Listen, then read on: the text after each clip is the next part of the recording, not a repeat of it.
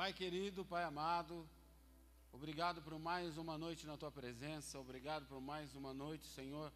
Podemos ouvir, podendo ouvir, Senhor, a tua palavra, podendo ouvir aquilo que o Senhor tem para as nossas vidas nesta noite. Em nome de Jesus eu te peço, fale conosco. Vem, Senhor, mudar o nosso viver, mudar a nossa vida, mudar, Senhor, o nosso pensamento, pois a nossa vida, o nosso coração, o nosso intelecto, abrimos e entregamos a Ti nesta noite, para que o Senhor venha nos transformar em nome de Jesus. Amém? Glória a Deus. Quem gosta de ouvir a palavra de Deus? Tem dia que você vem para a igreja e a palavra de Deus vem para você como uma lasanha quentinha, assim, não vem? Quem gosta de lasanha?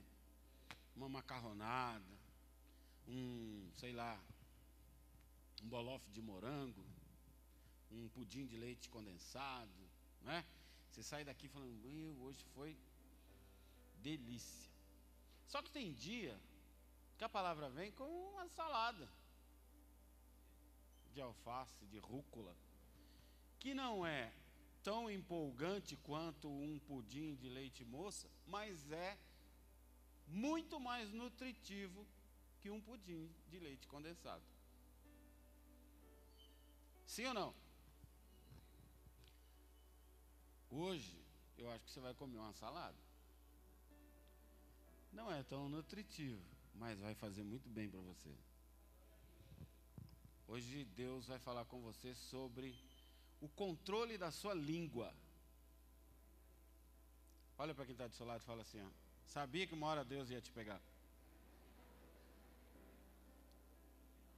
Se você gosta de anotar, eu coloquei: há poder nas nossas palavras e há poder na nossa língua. Você sabia que você está incluso numa lista das pessoas que falam muito? Sabia que são pouquíssimas as pessoas que falam pouco. Próximo de 5% de toda a população são as pessoas que realmente se controlam e falam pouco. A maioria, então, a maioria de nós está incluso numa lista de pessoas que falam muito. Aí, talvez você vai aparecer e falar assim: Ah, mas eu não falo muito. Olha para quem está do seu lado e fala assim: Fala assim. Existe um estudo, meu irmão, um estudo, que chegou à conclusão que o que nós falamos diariamente, olha que número assustador que o que, o, o que nós falamos diariamente, na soma de um ano, daria para escrever cada pessoa, daria para escrever 30 mil livros de 800 páginas. Olha para quem está falando, como você fala. Cara, é muita coisa. 30 mil livros de 800 páginas. Poucas vezes você leu, talvez nunca você leu um livro de 800 páginas. Aí eu te pergunto: será que alguém leria este livro seu? Um desses 30 mil livros, de todas as coisas que você fala? Ou talvez nem você leria esse livro?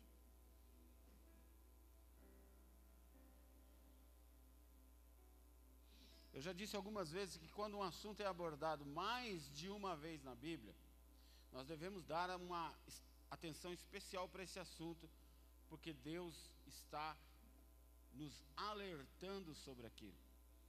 Ele está dizendo, presta atenção nisso. Por isso que eu já falei duas, por isso que eu já falei três, por isso que eu já falei várias vezes. Você precisa dar atenção para isso. Amém?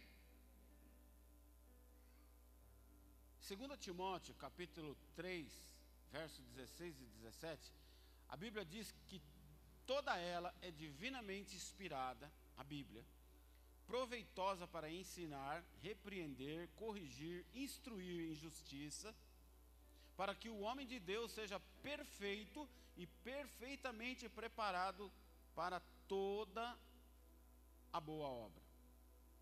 Amém? Toda a palavra de Deus é divinamente inspirada e proveitosa para nos ensinar, para nos exortar, para nos corrigir, para que nós sejamos perfeitos. Então, como eu disse no começo, talvez hoje não seja uma lasanha ao suco, mas vai ser uma salada que vai te fazer muito bem. Amém? Estamos juntos?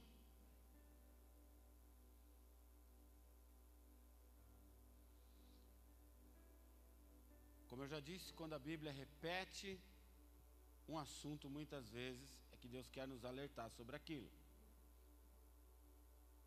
E são inúmeras as passagens que falam sobre a língua. Provérbios capítulo 17, verso 28, a Bíblia diz assim, o seguinte: Até o tolo, estando calado, é tido por sábio, e o que cerra os seus lábios por entendido. Se você tinha o sonho de ser chamado de sábio, se você sempre quis ser tido como sábio entre os seus amigos, é só você ficar mais quieto. Você já esteve numa, numa roda de conversa ou numa reunião e que você não estava entendendo nada do que estava sendo falado? Você fala, meu Deus, se eu abrir a boca aqui, eu vou passar vergonha. Já passou por isso?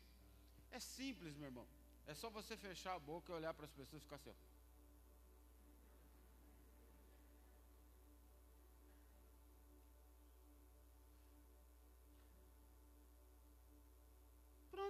O cara está achando que você está entendendo tudo, você não está entendendo nada. É igual o homem ficar numa roda de mulheres falando de costura, falando de comida, falando de como cuidar do bebê. Ou então uma, mulher numa roda de homens falando de mecânica, falando de futebol, né? Fica quietinho, fica assim, ó. Não, porque o Corinthians. O cara vai falar, pô, essa mina manja de futebol, hein, meu? Isso não entende nada. Mas a Bíblia nos ensina que até o tolo, calado, passa por sábio. Provérbios 18, 21, a Bíblia diz assim: a morte e a vida estão no poder da língua, e aquele que a ama comerá do seu fruto. Você pode trazer vida a alguém que está desanimado, que está triste, que está morrendo. Ou você pode trazer morte a alguém com as suas palavras. Sabe quando alguém chega triste para você e você fala, vai dar certo, cara, não fica assim não, levanta, meu, vamos aí, vamos aí, vai dar tudo certo, vai melhorar, tal. Você traz vida para alguém. Ou também quando você fala, você não vai dar em nada, cara, esquece. Por que você comprou esse carro? Esse carro gasta muito. Depois você não vai conseguir vender. Tem gente que é assim. Gosta de destruir o sonho dos outros. Tiago 3, do verso 2 ao verso 10 diz: Todos tropeçamos em muitas coisas. Se alguém não tropeça em palavras, esse é um homem perfeito, capaz de refrear também todo o seu corpo. Ora, se pormos freios na boca dos cavalos para que nos obedeçam, então conseguimos dirigir todo o seu corpo. Vede também os navios, que, embora tão grandes, levados por impetuosos ventos, com um pequeno leme, se volta para onde quer o impulso do timoneiro. Assim também a língua é um pequeno membro e se gaba de grandes coisas. Veja quão grandes bosques um tão pequeno fogo incendeia. A língua também é um fogo. Sim, a língua, qual mundo de iniquidades, colocada entre os nossos membros, contamina todo o corpo, inflama o curso da natureza, sendo por sua vez inflamada pelo inferno. Pois toda espécie, tanto de feras como de aves, tanto répteis ou de animais do mar, se doma e tem sido domado pelo gênero humano. Mas a língua nenhum homem pode domar. É um mal irrefreável, está cheio de peçonha mortal. Com ela bendizemos ao Senhor e Pai, e com ela amaldiçoamos os homens feitos semelhança de Deus. Da mesma boca procede bênção e maldição. Não convém, meus irmãos, que se faça assim. Olha quantos ensinamentos nós tiramos de alguns versículos. Provérbios 13, 3. A Bíblia diz: O que guarda a sua boca preserva a sua vida, mas o que muito abre os seus lábios traz sobre si ruína. Quantas vezes nós já não falamos algo e falei, devia ter ficado quieto. Não devia ter falado nada. Esses são apenas alguns de muitos versículos que a Bíblia nos ensina sobre o poder da palavra e o poder da língua. Há poder nas nossas palavras. Amém? As palavras são como flechas, ou como um projétil que sai da, do cano de uma arma. Uma vez disparado, não dá mais para você trazer a flecha de volta, não dá mais para você trazer o projétil de volta. Ele vai alcançar um objetivo. Não existe bala perdida. Ela alcançou alguém. Ela, ainda que ficou cravada numa parede, ela encontrou um alvo, ela encontrou um obstáculo. Talvez não foi para isso que ela foi lançada, mas ela chegou até lá. A mesma coisa são as palavras. Quantas vezes você já não viu alguém falar, não era isso que eu queria dizer? Então você deveria ter elaborado melhor. Por isso eu não concordo, às vezes, com alguns assuntos serem discutidos no WhatsApp.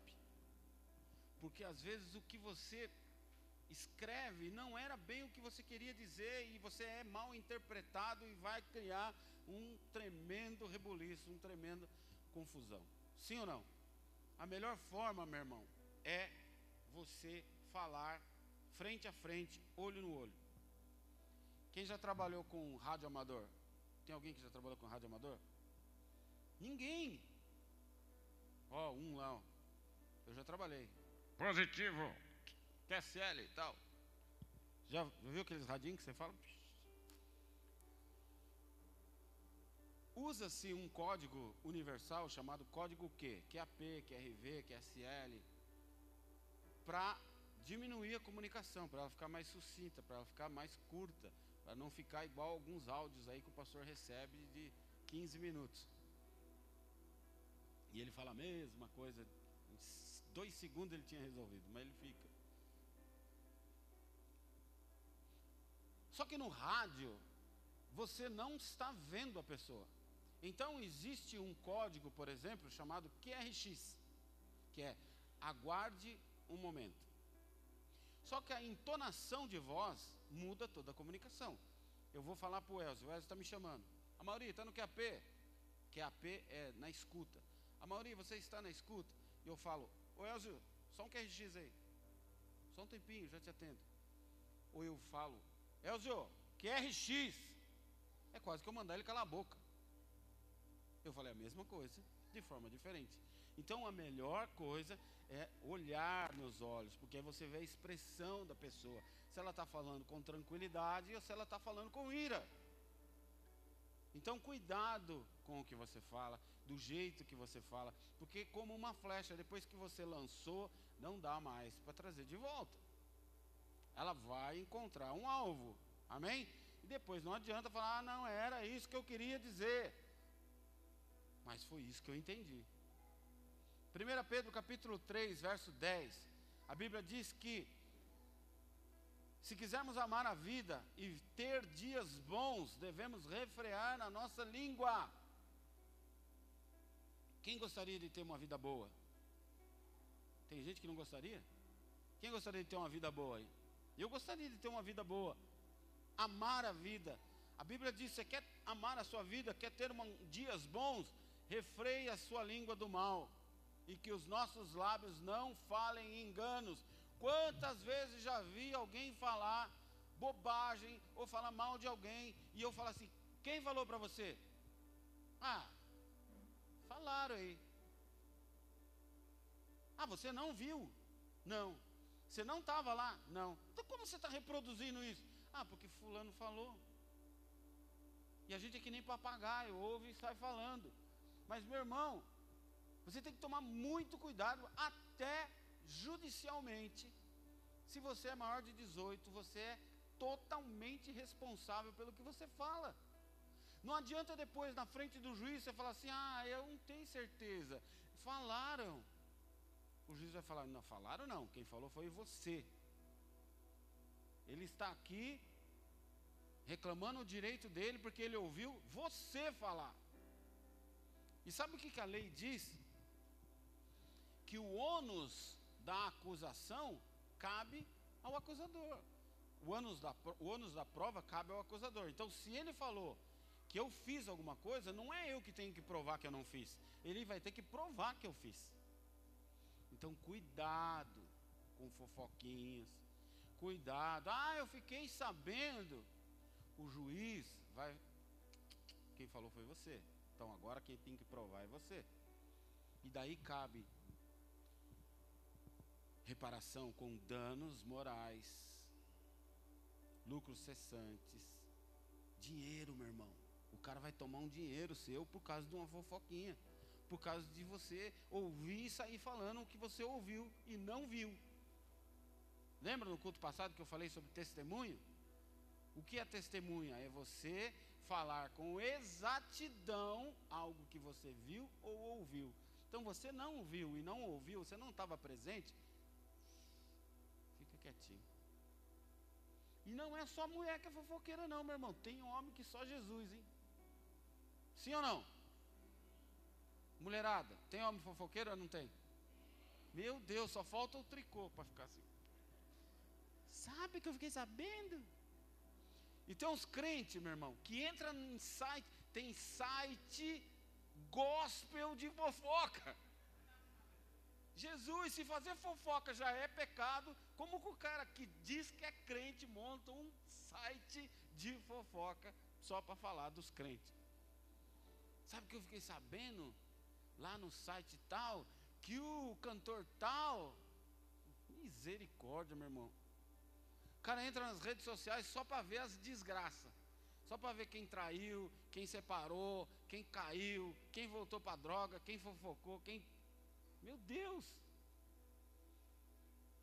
Tem gente que ganha dinheiro com isso.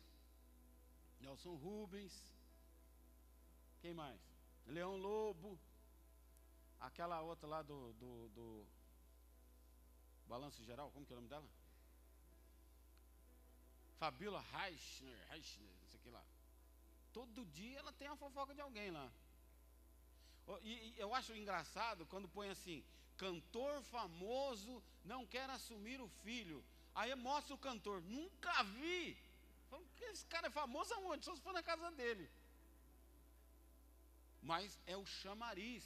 Quando põe lá cantor famoso, desperta a sua curiosidade. Ah, vou ficar vendo quem é que é esse cara aí. Aí você fica lá, ele começa a fofoca, meio-dia vai contar só quem é, quatro horas da tarde. Você ficou quatro horas assistindo para ver um cara que você nunca viu. Ah, esse cara aí, nunca vi esse cara. Mas você deu audiência para ele de quatro horas, só por causa de uma fofoca. Aí eu pergunto, o que que aquela fofoca mudou a sua vida? Descubra o que a justiça quer com o jogador Neymar. Aí você fica lá assistindo. Aí é um assunto bobo, que não tem nada a ver. Você ficou três horas assistindo o programa lá. O que, que aquilo vai mudar a sua vida, meu irmão? Mas isso é natural nosso. E a Bíblia diz que o que contamina o homem não é o que entra, mas o que sai da boca. Então o crente fica preocupado se pode fumar, ele fica preocupado se pode comer carne de porco, se pode tomar uma cervejinha, mas ele não se preocupa de falar mal de todo mundo. Aí ele não pergunta para o pastor: Pastor, posso falar mal do menino do teclado lá? Nunca ninguém perguntou para mim. Mas vira e mexe, alguém pergunta: Mas, pastor, só uma cervejinha tem algum problema? A Bíblia diz que o que entra não te mata, mas o que sai da tua boca pode te matar. Pode te mandar para o inferno. Sabe por quê? Porque a Bíblia diz que nós daremos conta de tudo o que nós falamos.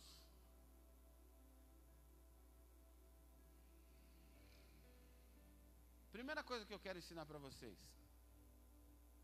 suas palavras guiarão a sua vida.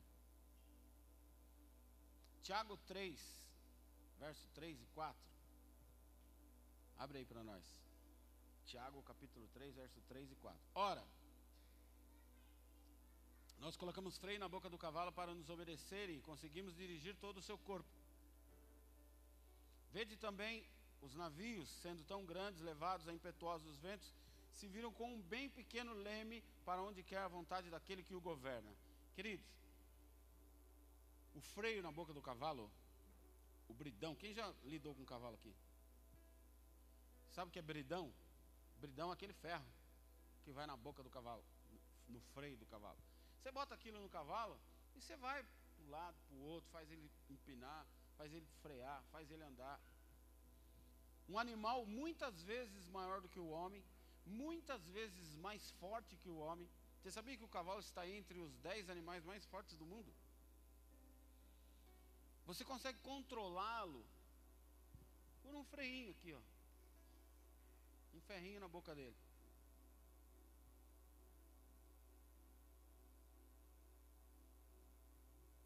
O leme de um barco também. Você pega um barco gigante, grande, e o leme é pequenininho, mas ele vai dar direção para o barco, para onde que ele vai. Dois pequenos detalhes que farão toda a diferença. Por que, que a gente não consegue colocar freio na nossa língua?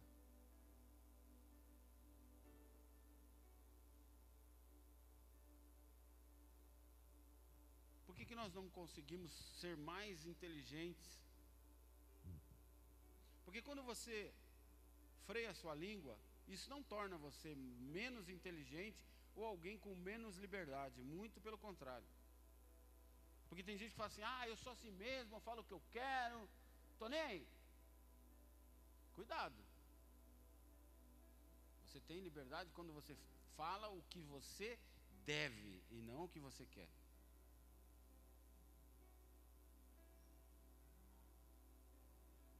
Se quando nós nos permitimos nos fechar, nos calar,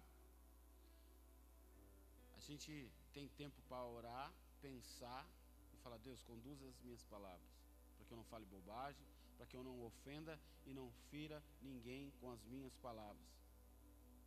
Você vai poupar muita confusão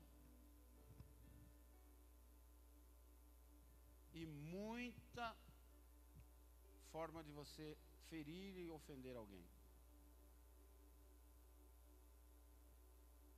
Suas palavras guiarão a sua vida. Tem gente que já morreu pelo que falou. Tem gente que já ficou preso pelo que falou. Tem gente que acabou com um casamento pelo que falou. Relacionamentos de anos de amizades foram terminados por causa de palavras. Cuidado com o que você fala. A gente fala muitas vezes sem pensar. E como um barco, a sua vida vai ser conduzida pela sua língua. Diz que tinha uma mulher que orava, vinha nas vigílias, fazia jejum, chorava para o marido ir para a igreja. E o marido não ia. E ela estava anos, 10, 20 anos no Evangelho. E o marido não ia na igreja. E um dia ela veio pedir oração para o pastor. Aí o pastor falou assim: irmã, nós vamos fazer uma campanha de oração, mas eu preciso muito que você obedeça tudo que eu vou te falar. Ela falou: Amém, pastor, pode falar. Você vai chegar na sua casa, você vai pegar um copo com água, você vai tomar, mas você não engole a água. Segura a água na boca.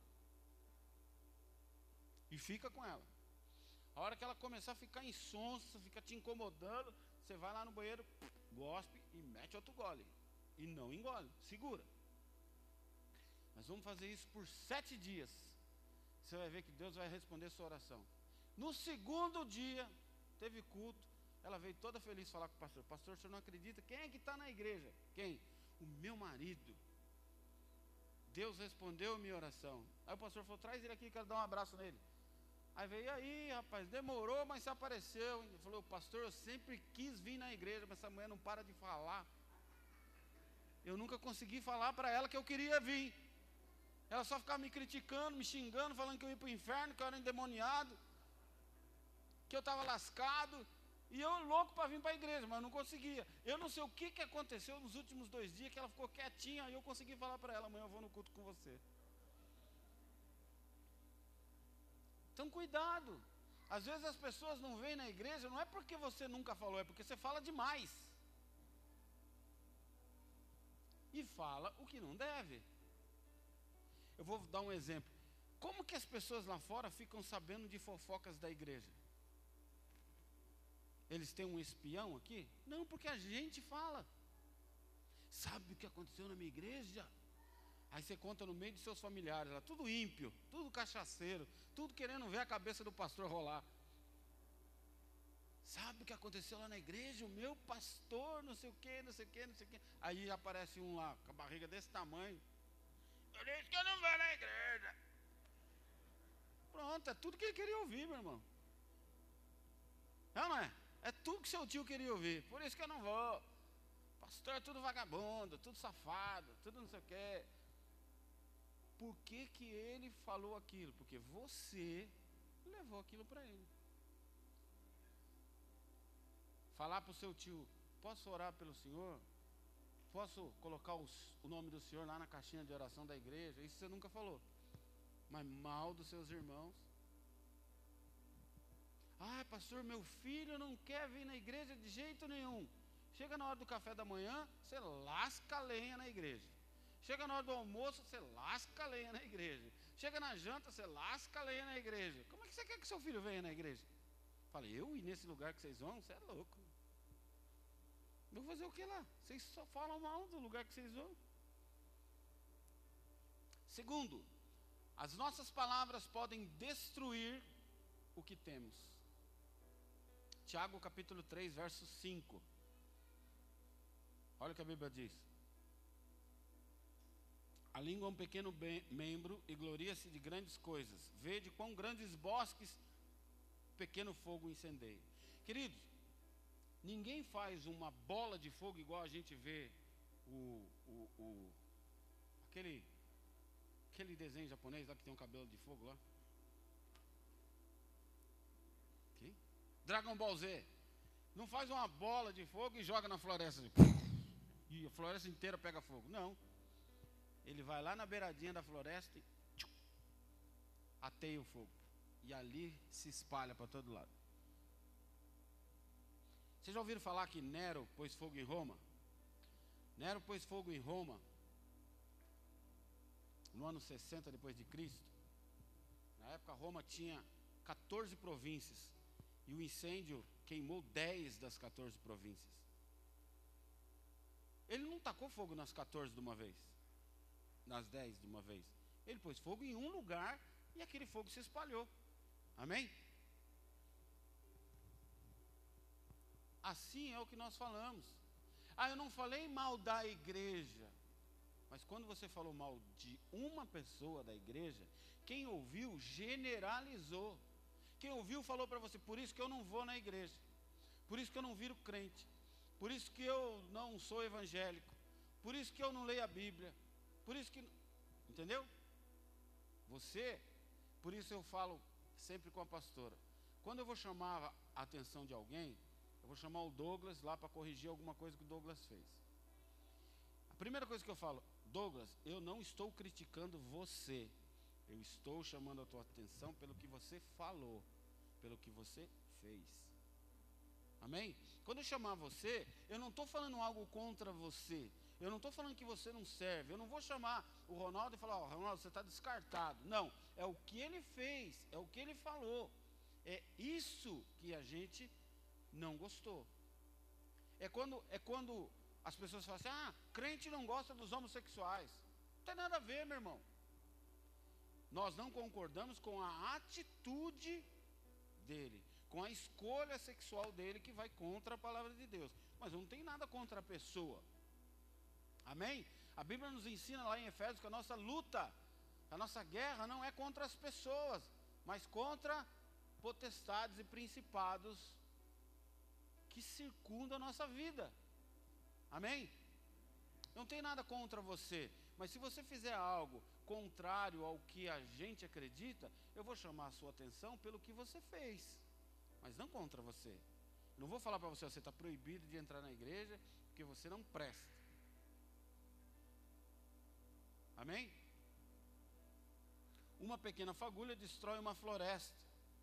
A nossa, nossas palavras mal colocadas têm o mesmo, mesmo poder de, devastador de um incêndio.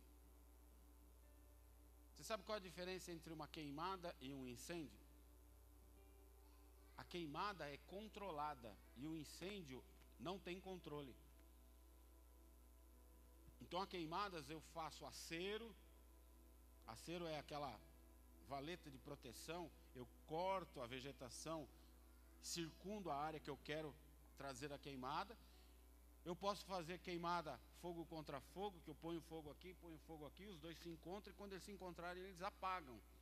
Então, existem várias técnicas e métodos de fazer a queimada. O incêndio não, o incêndio ele ele se alastrou, ele perdeu o controle. A mesma forma é algo que você fala. Quando você fala, você não tem mais controle sobre aquilo que você falou. Você pode ver que hoje, qualquer coisinha que você coloca na internet, em minutos, minutos, milhões de pessoas veem. Viraliza. E se aquilo for mentira, olha só, o estrago que você causou. Amém? Não precisa ser a palavra falada, pode ser a palavra escrita. Você pode arrebentar todo mundo. Você quer deixar uma mulher louca? Homens, vocês estão aí? Vocês estão com medo de tomar uma cotovelada? Você manda cinco mensagens para sua esposa e você apaga todas. Aí vocês põem assim: esquece, não é nada não. Pronto, meu irmão. Não é nada não o quê? Você sabe a história do cara que bateu o carro? Mandou uma mensagem para a mulher? Amor, estou atrasado para o nosso encontro porque eu bati o carro. Saí do emprego correndo, bati o carro e infelizmente, amor, perdi a perna. Os médicos tiveram que cortar a minha perna. Mas a Rosa está aqui cuidando de mim. Quem é essa Rosa? Ela não quer saber que você bateu o carro e muito menos que o médico cortou a sua perna. Ela quer saber quem é a Rosa. Mas se você colocasse lá, é o jeito de falar. Bati o carro, cortaram a minha perna. E tem uma enfermeira aqui, chamada Rosa, está cuidando de mim. Pronto mas é o jeito. Então, cuidado com o que você fala, meu irmão. A sua mulher não vai querer que você perdeu a perna, não, só vai querer saber quem é a rosa. Uma palavra mal falada, mal colocada, ela pode destruir vidas, destruir relacionamentos, destruir amizades, destruir casamentos, destruir sociedades, destruir governos, empresas, palavras mal colocadas, na hora errada, no lugar errado, a pessoa errada, podem acabar com uma vida. Existem palavras que são destrutivas, ofensivas. Hoje a gente, um monte de coisa é crime, né? Quando a gente, a minha geração aí dos quem tem 50 para cima, quando tinha um japonesinho na escola, era o bodão da escola. Ah, bodão. É aí, japo, os olhos rasgados, não sei o quê. Não era? Se tinha um pretinho, era neguinho. Olha, neguinho. Não é? Se tinha uma, um magrelo, era o pau de vira-tripa. Se tinha um gordinho, era o rolho de poço, chupeta do capeta, chupeta de baleia. Todo mundo punha apelido, não punha? O dentuço era coelho, abridor de garrafa. Todo mundo zoava. Hoje não pode mais nada, meu irmão. Mas eram palavras que não eram ofensivas, eram brincadeiras. Eu lembro que um dia eu encontrei, estava eu a pastora passeando no shopping, e encontramos uma moça, eu comecei a dar risada. Muita risada. E a pastora falou assim: O que, que você está rindo? Eu não conseguia contar para ela, tanto que eu comecei a rir, tive que disfarçar e sair de lado. Nós encontramos uma senhora, hoje é uma senhora, que estava na minha classe, eu acho que na quarta série primária. E ela foi apagar a lousa. Tinha um negócio que as meninas gostavam de apagar a lousa. Posso apagar a lousa? E ia lá apagar a lousa. Quando ela deu a primeira mexida para apagar a lousa, ela peidou. Ela soltou um pum. Mano, imagina o que a galera zoou essa menina.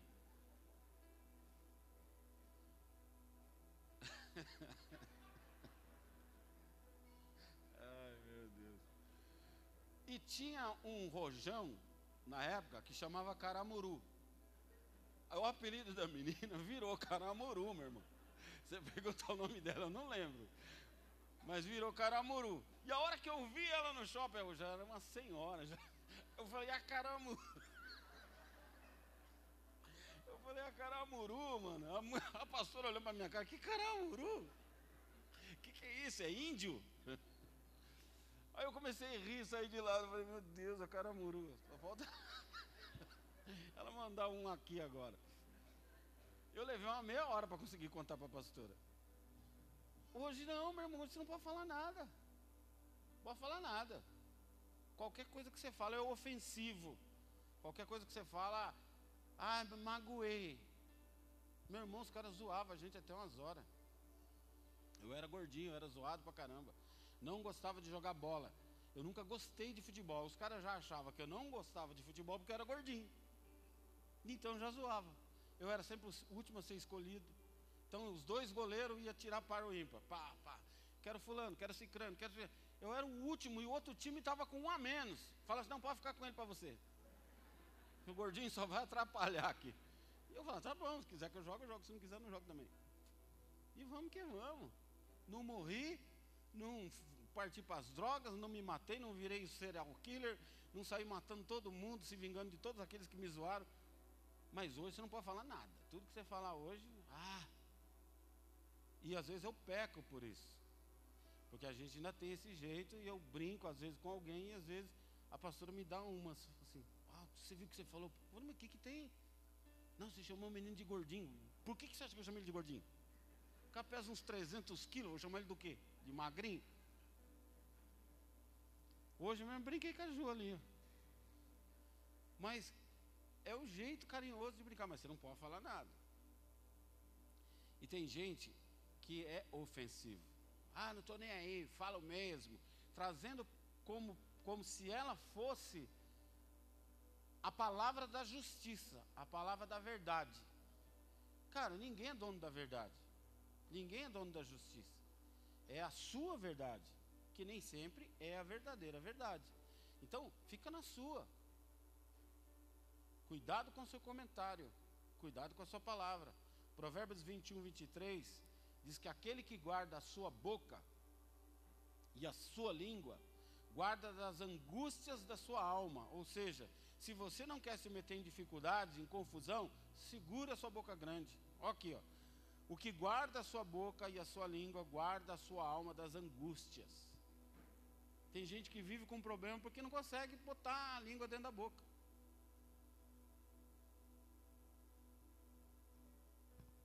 Muitos dos nossos problemas são causados por nós mesmos. É a gente que causa.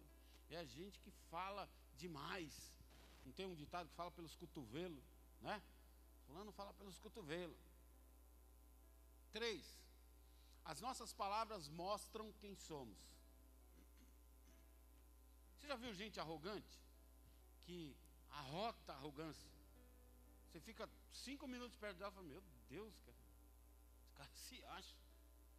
Ele se acha o mais inteligente, o mais rico, o mais bonito, o mais isso, o mais aquilo. Mais... E às vezes não é nada disso. Mas às vezes, essa pessoa incomoda. E às vezes, essa pessoa é você. Você conhece alguém chato? Quem conhece alguém chato? Muito chato. Levanta as duas mãos. Mas olha como muda. Quem é chato? Você se acha chato?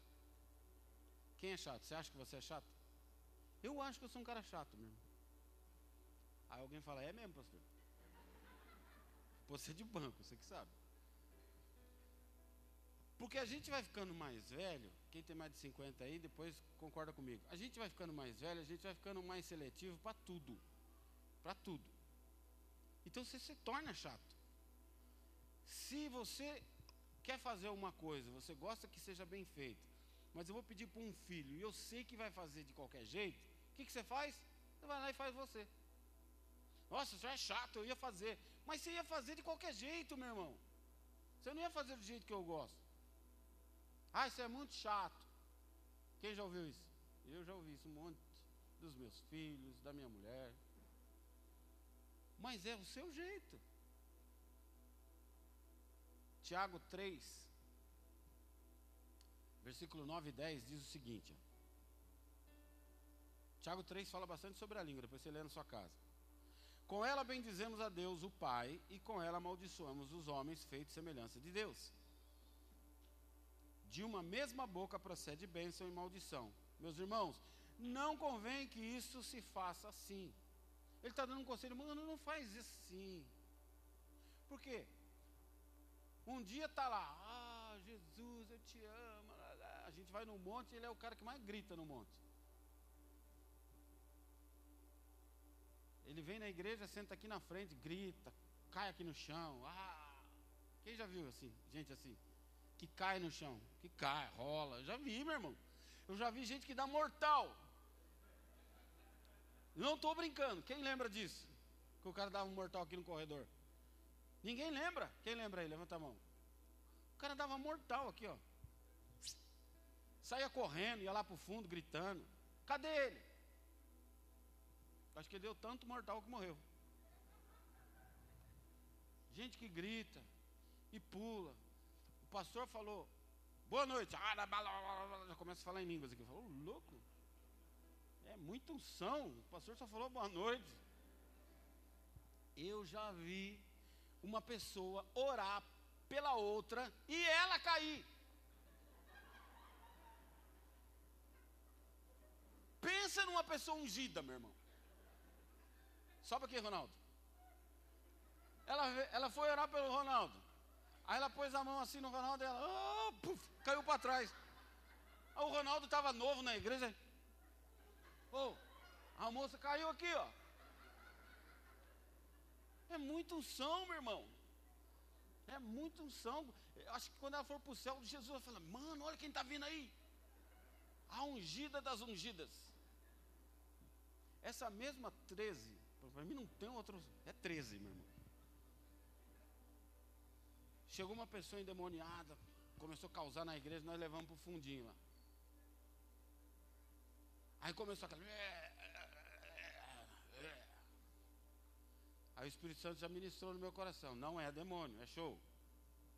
Aí eu fui. Se você não sabe, eu sou policial. Aí eu fui lá. Ela estava caída no chão lá, estrebuchando, babando cuspindo no pé de todo mundo. Aí eu vim perto dela, ela cuspiu no meu pé, eu fiz assim, ó. Na moral, se ficar causando, eu vou chamar uma viatura e eu vou esculachar, beleza? Sentou. Opa, já me ouviu, não é demônio. Eu não falei nada de Jesus, porque já amarelou. Falei, na boa, eu vou pôr você numa cadeira e você vai me ouvir, beleza? Não, beleza. Sentou numa cadeira. Aí eu chamei a irmã, que hoje é pastora lá de Ferraz. Falei assim: separa uma roupa lá na assistência para ela. Vamos dar um banho nela. Ô Els, dá um pulinho na cantina, pede para fazer um lanche para ela, um suquinho. Vamos cuidar dela. Aí veio a louca, a ungida. Quando a Adriana, a pastora, estava chegando com um copo d'água para ela, a ungida falou assim: Não! Tipo Matrix. Não dá água para ela, vai apagar o fogo do espírito. Ah, me ajuda. Há dois minutos atrás você falou que ela estava endemoniada, estava todo mundo aqui, sai, expulsando, sai, sai, sai. Agora um copo d'água vai apagar o fogo do espírito. falei, gente, nem quando eu chapava o coco eu era louco assim. Vocês são 13, meu. Do mesmo jeito que a gente, com a mesma boca, amaldiçoa a Deus, a gente fala bobagem, fala que não sabe, fala que não entende. Você não entende, não fala nada, fica quieto. Como nós lemos no começo, você vai ser passado como sábio. Mas não fala o que você não sabe. Não fala bobagem.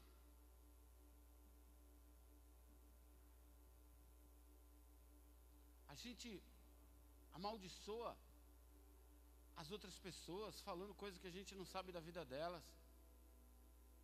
Provérbios 6,16.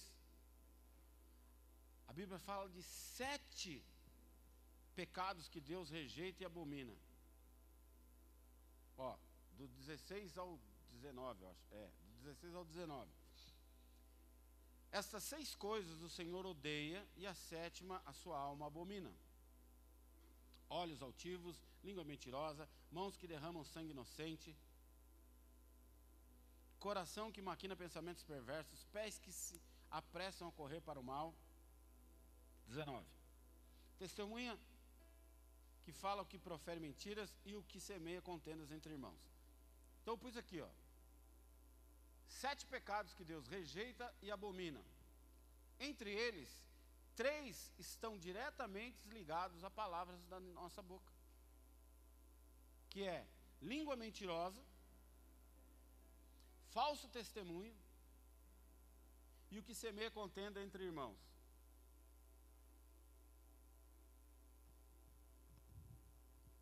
Sempre haverão entre nós pessoas querendo falar da vida alheia. Sempre. Sempre, sempre terá alguém. Sabe o que eu fiquei sabendo? Você está sabendo da última? Sabe fulano? Tem gente que gosta disso. Que, como eu disse, vai nas redes sociais lá só. Vai tirar o daqui, irmão? Só para ficar sabendo da fofoca. Outro dia um cara falou para mim assim: Ô, oh, Fulano se separou? Eu falei: Não sei, eu acho que não. Eu tive com ele há pouco tempo, ele não me falou nada. Não, porque eu vi nas redes sociais Quase não tem foto dele com a mulher dele. Eu falei, caramba, mano, você ficou fuçando as fotos do cara para ver quantas fotos ele tem com a mulher, quantas fotos ele tem sozinho. Vai arrumar o que fazer, meu filho. Vai passar uma vassoura na casa. Isso é papel de homem, meu irmão. Fala para mim. Aí ele falou assim: não, é que eu fiquei preocupado. Ficou preocupado, vai orar. Não precisa nem falar para mim. Ficou preocupado? Vai orar. Entrega na mão de Deus. Sim ou não? Você ficou é com a língua coçando para contar para alguém. Sempre vai ter alguém cuidando da vida de alguém, querendo saber do último escândalo, do último furo, da última queda, última pisada, querendo julgar, criticar, julgando causas e pessoas como se fossem os donos da justiça, os detentores da verdade. Quando isso acontecer, você tem duas coisas para fazer. Posso te ensinar? Primeiro, não fale nada. E segundo, não ouça nada. Vamos Sabe a última que eu fiquei sabendo? Não, nem a última, nem a primeira, nem a segunda, não precisa me contar não. Meu ouvido não é pinico. Não quero saber. Sabe aonde que você alimenta o fofoqueiro? Dando ouvido para ele. Falei, falei, falei. É mesmo? Nossa. Ah, eu já tinha ouvido falar mesmo. Pronto, você já entrou na dança. E ele é tão estratégico, o fofoqueiro, que ele não vem falar para você, por exemplo, ele vai falar mal do pastor. Ele não vai falar de mim. Ele vai falar para o Elza assim: Ô, oh, você não acha que o pastor está meio esquisito? Porque se amanhã der zebra, fala, não, eu perguntei para você e você que falou que o pastor estava esquisito. Entenderam? Ele não falou, ele não afirmou, ele perguntou. Você não acha que o pastor está esquisito? Aí ele entra na ciranda e fala: É mesmo, cara, eu achei. Eu não falei nada, tal, mas ó, já que você tocou no assunto, ele vai falar. Quando der zebra, o cara vai falar: Não, não falei não, quem falou foi ele. Eu falei alguma coisa para você? Eu perguntei para você e você falou. Então, cuidado, meu irmão. Quando vier alguém, ah, você não acha? Não, não acho nada, cara. Eu mal cuido da minha vida. E já dá trabalho pra caramba. Então, deixa eu que eu já tenho problema pra caramba para cuidar do problema dos outros. Fazer um pix para mim ninguém quer. Né? Quer ou não?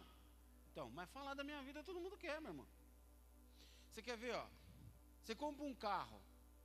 Aí o cara fala assim: Nossa, mas esse carro é caro, hein? Eu pedi dinheiro emprestado para você para comprar o carro. O que, que importa se o carro custa um milhão? Aí ele fala assim: Nossa, 2.0? Ixi, bebe pra caramba. Nossa, gasolina dá 5 pau o litro. Eu compro um uma locomotiva que é a lenha. Você joga pau dentro, queima e o bicho anda. Anda de cavalo que só come capim. Para que comprar um carro 2.0? Vá a pé, daqui até Mogi, três horas só. Você comprou à vista ou você financiou? Que diferença faz? O fofoqueiro faz muita. Aí você fala, não, financiei. E o juro é alto, hein? Você vai ver quando você for vender esse carro. Não vende nem a pau. Ô meu irmão, você só torce pro touro. Você não torce pro toureiro nunca. Ninguém vem e fala assim, pô, esse carro é da hora, hein, pastor? Vou dar um rolê. Cara, você pode comprar um Fusquinha. Hoje quem compra Fusquinha tá boneco, né? Porque eu fui outro dia, eu, meu sonho é voltar a ter um Fusquinha, já tive. Mas eu acho que esse sonho vai embora, porque eu estava entrando na internet para ver peça, meu, um paralama do Fusquinha, mil reais o par. Era coisa de 100 conto há 20 anos atrás. Então não dá mais. Se o cara está de Fusquinha é porque ele está boneco. Mas você tem um carrinho velho lá. Pensa num carro ruim, um Brava. Se você tem, me desculpa. Um tempra. Meu Deus.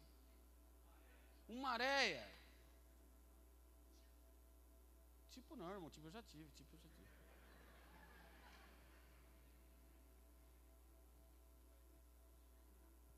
Aí você tem um carrinho zoado. Cara, a pessoa tem que se alegrar com você. Falou, meu, da hora, vamos dar um rolê nesse carro. Tá zoado, tá fazendo barulho, tá, mas tá legal.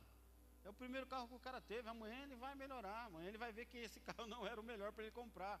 Mas não adianta eu jogar água fria na fogueira do cara. Deixa ele. É ou não é? Tem que trazer palavra de ânimo, palavra de incentivo. Aí vem o crentão e fala assim: Mas daí eu não estou mentindo. Vai para o inferno, meu irmão. Para com isso. Me ajuda. Sua palavra gera bênção ou maldição. Amém? Então, primeiro, não fale nada. Segundo, não ouça nada. Porque aquilo que você vai ouvir vai contaminar os seus ouvidos, vai descer para o seu coração, para a sua mente, e vai contaminar, vai envenenar, vai enfeitiçar a tua vida. Corra, abomine. O que é que nós lemos no versículo? Coisas que abominam a Deus e que Deus as rejeita. Então, meu irmão, corra, abomine, rejeita. Se nem Deus quer ouvir, por que, que eu vou ouvir? Se nem Deus quer papo com isso, por que, que eu vou querer? Queima o fofoqueiro é não dando ouvido para ele. Ó, cara, não conta esse negócio para mim não. Hein? Às vezes vem gente de outra igreja quer falar comigo lá. Ai, pastor, eu era da igreja tal. E sabe por que, eu saí de lá? Não, não sei, não quero saber. Se você veio de outra igreja veio, veio se apresentar para mim e veio doido para me fazer fofoca, eu te queimei, não queimei? Falei, ô irmão, fica na sua. Deus vai trazer um ambiente entre nós e nós vamos nos conhecer com o passar dos anos, dos dias, do tempo.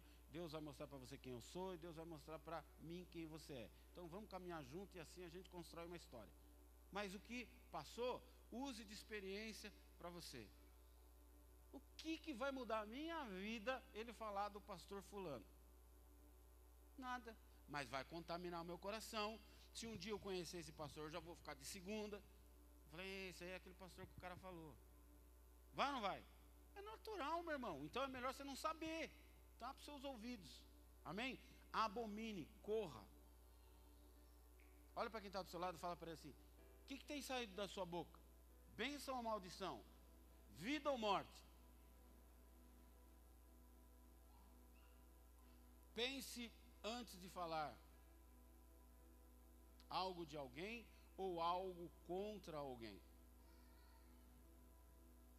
Fale sempre a verdade. Você não sabe, você não tem certeza, não fale. Porque você, a Bíblia diz que responderá por tudo o que você falar.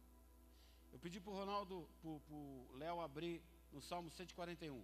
Se você prestou atenção, Salmo 141, versículo 3, a Bíblia diz o seguinte: Ó oh, Senhor, controla a minha boca e não me deixe falar o que eu não devo. Como que está essa versão? Põe, Senhor, uma guarda na minha boca, na porta dos meus lábios. Nessa versão, ele vem e diz: Senhor, controla a minha boca e não me deixe falar o que eu não devo. É, é, quem aqui já teve que depor na frente de um juiz? Meu irmão, você treme. Você pensa dez vezes para falar. Fala, meu Deus, se eu falo isso, esse homem fica bravo comigo. Sabe por quê? Se o juiz fala assim, ó, tá preso. Pode recolher e levar. Pronto, meu irmão, você sai dali algemado, acabou. Você está preso. Ele falou que você está preso, você está preso. Eu vi no, no, no, no, YouTube outro dia uma sentença nos Estados Unidos e o pastor chamou a moça e falou assim: ó, por causa disso que você fez, eu vou te dar 30 dias.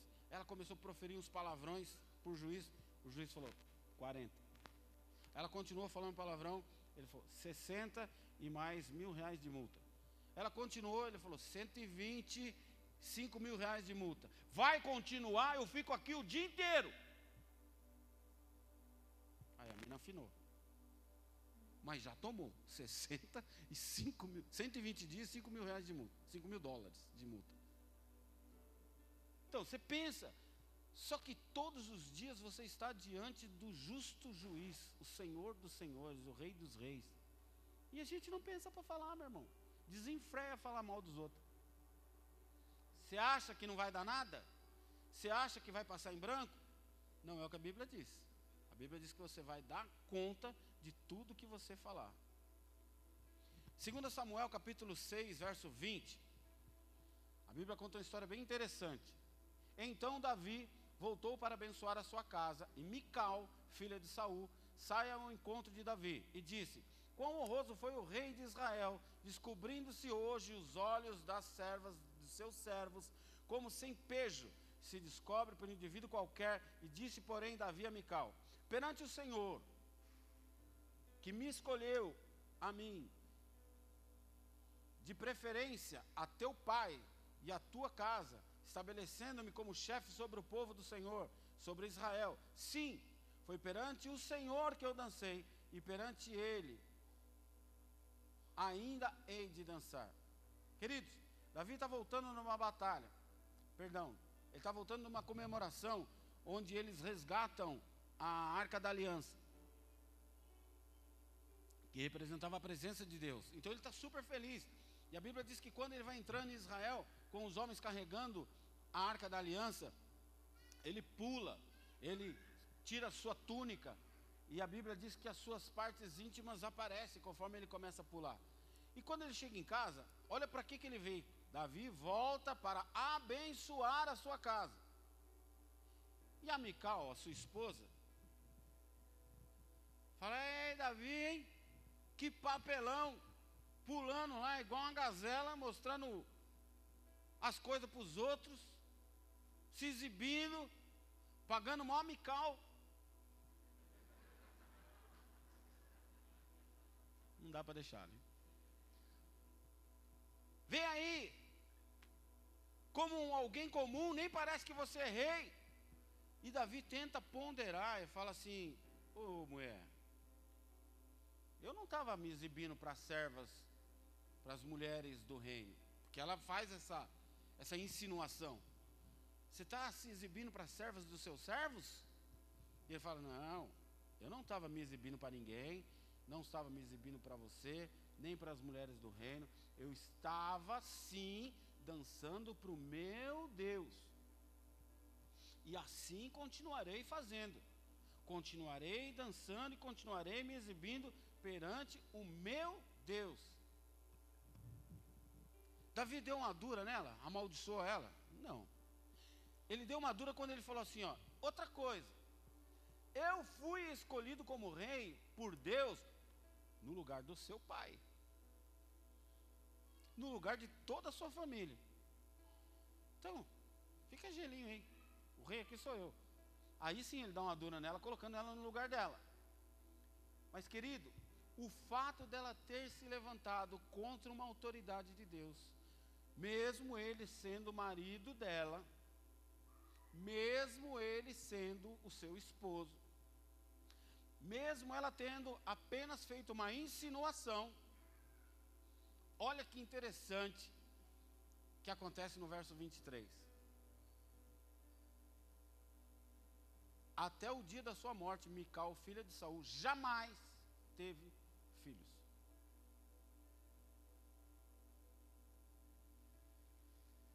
Davi vai abençoar a tua casa, a Bíblia diz que ele ia abençoar a tua casa.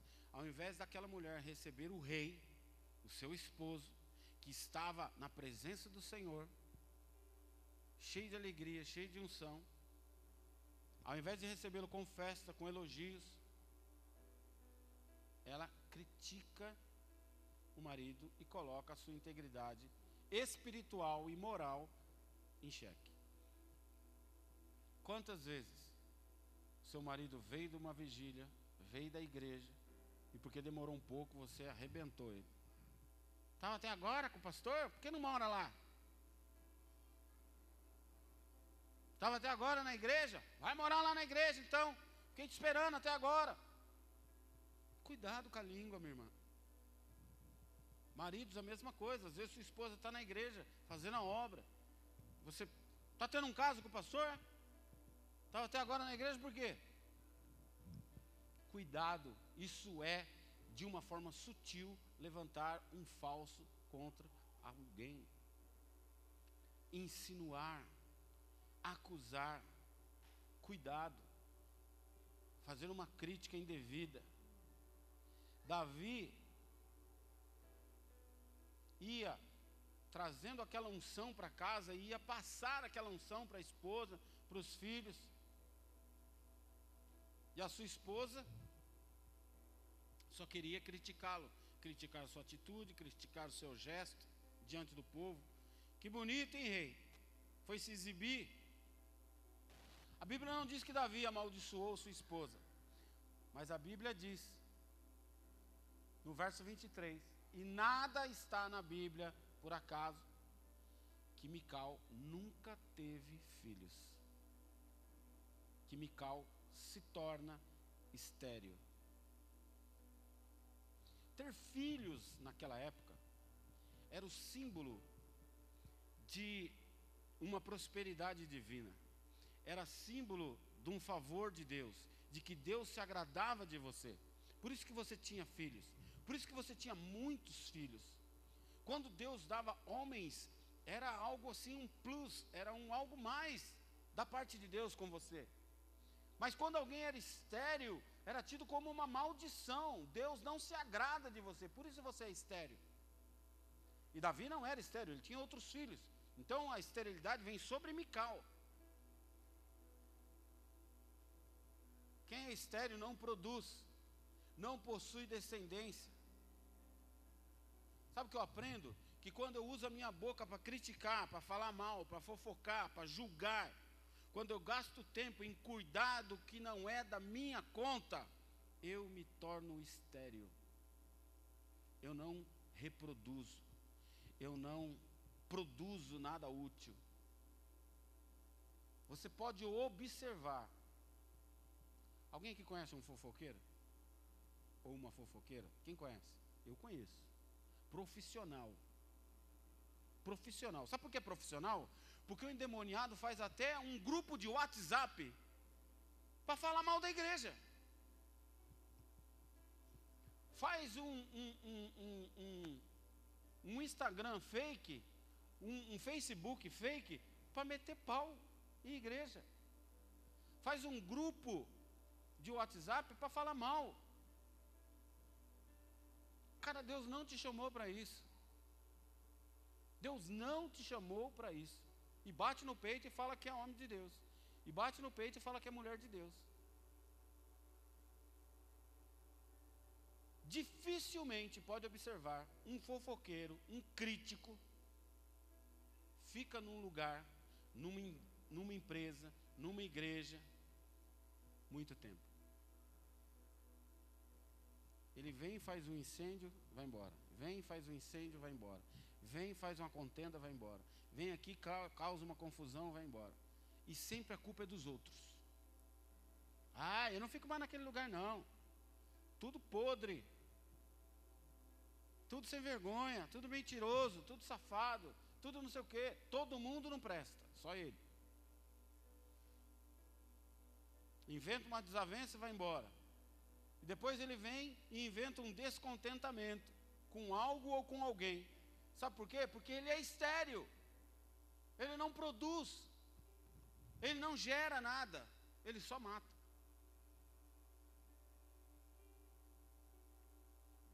Ele rouba a paz e a alegria em todo lugar que ele vai. E ele nunca se sente feliz em lugar nenhum. Ele nunca se sente feliz na companhia de ninguém. Por quê? Porque o mal está nele, na essência dele. Ele se torna tão preocupado com a vida alheia que a própria vida dele não flui. Mostra para mim um, um, fofoqueiro próspero, um, fofo, um fofoqueiro feliz e um fofoqueiro útil. Não tem, meu irmão. Ninguém presta para ele. Está todo mundo errado e ele é o dono da verdade, é o dono da justiça. É assim ou não é? Já ouviu falar da freira Madre Teresa de Calcutá? Ela disse uma frase assim, ó: Quem gasta tempo amando não tem tempo para criticar.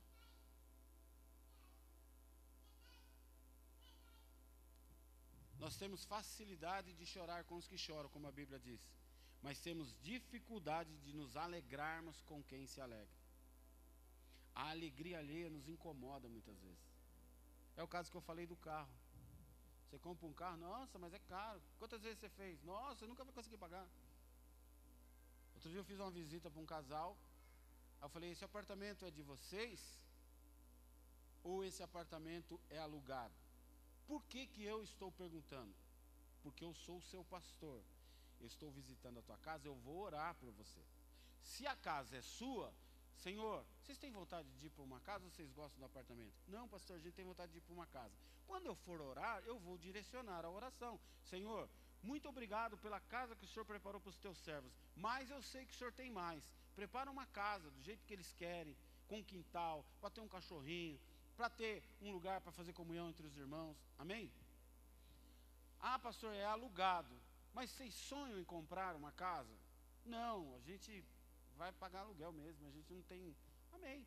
Mas eu vou direcionar minha oração, Senhor. O sonho dos teus filhos é comprar esse apartamento, é comprar esta casa. Traz provisão, abre as portas, prepara todas as coisas. Amém? Eu não quero fazer fofoca com ninguém eu quero orar e fazer uma oração direcionada dentro daquilo que você sonha. Amém? E eles falaram assim: Ah, pastor, esse apartamento não é nosso, não. Não, eles falaram: Esse apartamento não é nosso, não. Eu falei: Ah, você paga aluguel? Não, nós compramos. Mas é 30 anos pagando, né, pastor? Então, é deles. teu. Deus te deu. É seu.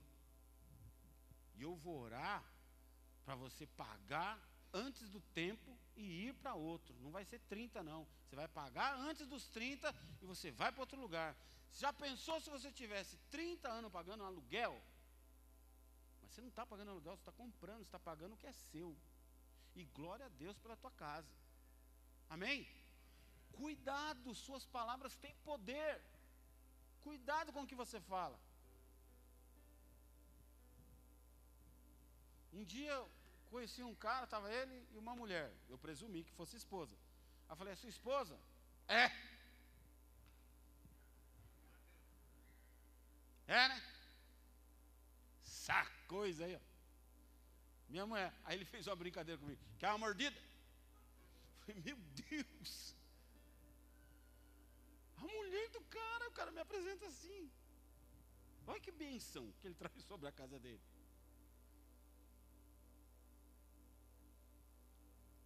Isso aqui é meu barraco, pastor. Ó.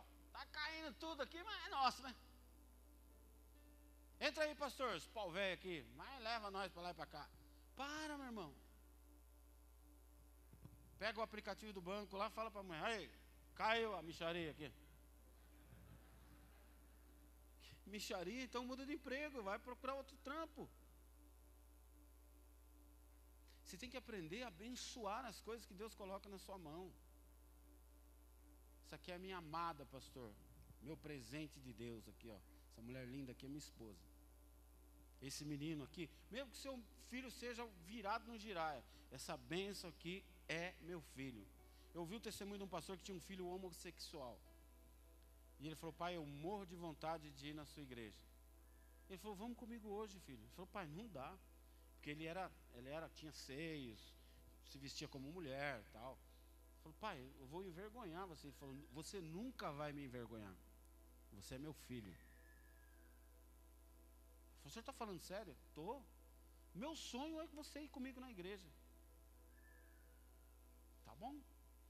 Aí ele veio. Pai, eu vou ficar aqui atrás. Não. Você vai comigo e vai sentar lá em cima. Não, pai, não. Sentou. Na hora de abrir o culto, o pastor falou assim: Hoje eu quero agradecer a Deus, porque Deus está começando uma obra, respondendo uma oração de 30 anos. O meu varão, o meu filho, era uma mulher que estava ali em cima, meu irmão, de batom na boca, cabelo escovado, de saia. O meu varão, a igreja ficou procurando cadê o varão? O meu filho, o meu amado primogênito, o homem de Deus, veio no culto hoje comigo. Rapaz começou a chorar. Que ele nunca esperava aquela atitude do pai. E esse é o seu papel, meu irmão, abençoar a tua casa. Não importa que seu filho seja virado no giraia. Está aqui minha bênção, pastor. Meu filhão amado. Está aqui, ó. Está aqui minha esposa. Está aqui da sogra não, não precisa falar. Mas estou brincando. Aprenda. É um carrinho velho que te, você tem, mas foi Deus que deu. Está aqui meu carro. Quem não tem carro aí? Profetizo um carro sobre a sua vida. Se você tivesse um carrinho velho, não estava bom? Meu irmão, ficar no ponto de ônibus com esse frio, passa aqueles carros, aquele vento vem cortando a gente. Não é? Mas não é gostoso se você tivesse um carrinho parado ali, entrar dentro do carrinho e não pegar aquele frio e chegar até a sua casa? Meu irmão, eu passo na rua, aquilo mexe comigo, eu falo, meu Deus, porque eu fico lá com a minha gata, atracado, dois cobertor e tô com frio. O cara sozinho dormindo na rua, encolhido, sem coberta, meu irmão. Aprenda a abençoar a sua vida, abençoar a tua casa, comida que você põe na mesa. É simples, lá um arroz e ovo, abençoa. Hoje é ovo, amanhã vai ser um bifão, em nome de Jesus. Dê valor para as coisas que Deus põe na sua mão. Mateus capítulo 16, verso 1, estou acabando. Por que, que a Bíblia manda curar os enfermos e limpar os leprosos? Olha que interessante, Mateus 16, 1. Os fariseus e os saduceus aproximavam-se de Jesus e o puseram à prova, pedindo-lhe que lhes mostrasse sinal do céu. Ele respondeu: Quando a tarde vem, vocês dizem, vai fazer bom tempo, porque o céu está vermelho. E de manhã, hoje haverá tempestade, porque o céu está vermelho e nublado. Vocês sabem interpretar os aspectos do céu, mas não sabem interpretar os sinais dos tempos. Uma geração perversa e adúltera pede um sinal milagroso, mas nenhum sinal será dado a vocês, senão ser o sinal de Jonas. Então Jesus os deixou e retirou-se. Indo os discípulos para o outro lado do mar, esqueceram-se de levar pão. Disse-lhe Jesus: Estejam atentos e tenham cuidado com o fermento dos fariseus e dos saduceus. E eles discutiam entre si, dizendo: Por que não trouxemos pão? Eu acho que eu anotei a passagem errada, mas vamos que vamos. Continua, está errado mesmo. Mas amém. É uma versão que ele diz: que nós iríamos curar os enfermos é, é, e limpar os leprosos. E eu me encafifei com isso. Por que, que ele mandou curar os enfermos, mas não mandou curar os leprosos? E sim limpar os leprosos. Sabe por quê? Porque para Deus a lepra não é uma doença, não é uma enfermidade. Alguém achou aí? Não é uma enfermidade. A lepra, assim como a inveja, como o orgulho, a arrogância, a soberba, a fofoca, a maledicência, é maldição espiritual. Não é uma doença, é uma maldição espiritual. As enfermidades, por exemplo, deveriam ser levadas aos médicos ou aos presbíteros, para que eles ungissem e orassem e elas fossem curadas. Achou? Mateus 10, do 8. Cure os enfermos, ressuscitem os mortos e purifiquem os leprosos. Limpem os leprosos. Amém? Obrigado quem achou aí. Obrigado os meninos. Era uma maldição. Então ele mandava que os enfermos fossem conduzidos aos presbíteros, para que os presbíteros ungissem, orassem e eles fossem curados, ou levados aos médicos. Porém, os leprosos eram levados ao sacerdote.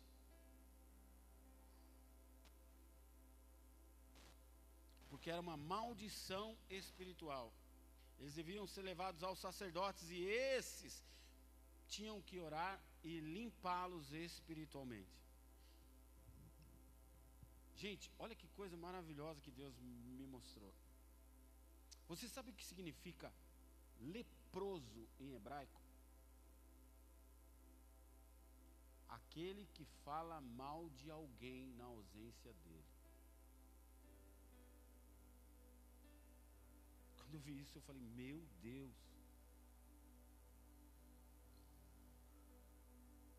Quando nós falamos mal de alguém, nós nos tornamos leprosos, malditos espiritualmente. E sabe o que a lepra causa no organismo de alguém? Insensibilidade.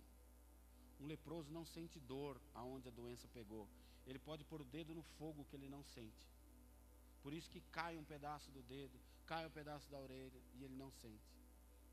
A lepra traz insensibilidade. Somente quem é insensível não consegue se preocupar com o que as suas palavras causam às outras pessoas. Somente alguém insensível, um fofoqueiro, insensível, não se preocupa com aquele monte de bobagem que ele está fazendo e falando, vai causar no coração de alguém, na vida de alguém, no relacionamento de alguém, no ministério de alguém. Feche os teus olhos. Deus te chamou para ser boca que profetiza vida, que profetiza palavras de cura, palavras de sabedoria palavra de amor, de fé, de esperança, de incentivo, palavras que levante o fraco, que alegre o aflito, que salve o perdido, que gere bênção, que traga ânimo, saúde, restauração, perdão, porque você é filha e filho do Senhor.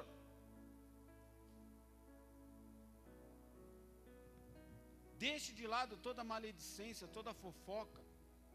Pare de permitir que seus ouvidos ouçam essas coisas. Em nome de Jesus, se limpe de toda lepra espiritual que tem vindo sobre a sua vida através de fofoca, através de maledicência. Pare de dar ouvidos para que os homens dizem e comece a dar ouvido para o que Deus fala para você, para o que Deus fala sobre você. Eu não vou pedir para você se levantar para não te expor. Mas eu quero orar para todo aquele que tem essa facilidade maldita do inferno de se envolver em fofoca, de se envolver em crítica, de ficar falando da vida dos outros, da vida alheia. Tem muita gente que faz, mas é difícil a pessoa reconhecer que ela é isso. Eu quero orar por você. Você sabe que você é assim. Pai, em nome de Jesus, que o teu sangue que nos purifica de todo mal, de todo pecado, passe agora, Senhor, sobre a vida dessa pessoa, rasgando toda sentença de acusação. Limpe, Senhor, de toda lepra espiritual. Em nome de Jesus, traz restauração sobre esta vida. Pai, coloca, Senhor, assim como nós lemos no livro de Isaías, traz purificação da boca, Pai queima com brasa tirada do seu trono, em nome de Jesus. Queima a língua, queima a boca, como nós lemos no livro de Salmos, Senhor, coloca uma tranca, Senhor, na nossa boca, nos impedindo de falar o que não devemos, nos impedindo de falar, Senhor, da vida alheia, de trazer maldição, de trazer tristeza, de trazer morte. A nossa boca, Senhor, seja usada para trazer vida, para trazer bênção, em nome de Jesus, Pai. Eu repreendo todo espírito de fofoca no nosso meio. Eu repreendo toda boca maledicência, toda boca que gera maldição. Eu repreendo hoje. Sejam limpos, assim como naquela época o leproso era trazido ao sacerdote. Hoje, em nome de Jesus, no poder que há na palavra santa de Deus sobre a minha vida, eu te limpo dessa maldição em nome de Jesus.